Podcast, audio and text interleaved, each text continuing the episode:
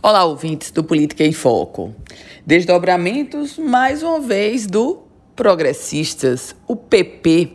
O PP, que já foi alvo no Rio Grande do Norte, historicamente, de tantas disputas, vive mais uma disputa. E o nome do vencedor na disputa é o ministro das Comunicações, Fábio Faria, que deixou o grupo de Rosalba Ciarline literalmente engolindo poeira.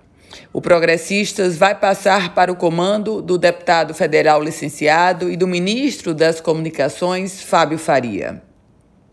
Ingenuidade do grupo de Rosalba Ciarline, e aí leia-se, ela própria, a ex-prefeita de Mossoró, derrotada no pleito, e o deputado federal Beto Rosado, ingenuidade dos dois pensar que o Progressistas iria manter Beto Rosado no comando, tendo um ministro querendo assumir esse comando. Afora, claro, a própria amizade pessoal que há entre Fábio Faria e o senador Ciro Nogueira. Agora, Rosalba Ciarline e Companhia Limitada, depois de ter sido derrotada gigantemente, vergonhosamente, para a Prefeitura Municipal de Mossoró, agora tem um novo problema. Ela sonha em ser candidata a deputada estadual. O sobrinho, Beto Rosado, que já enfrentou tantos percalços para ser deputado federal, sonha em continuar deputado federal.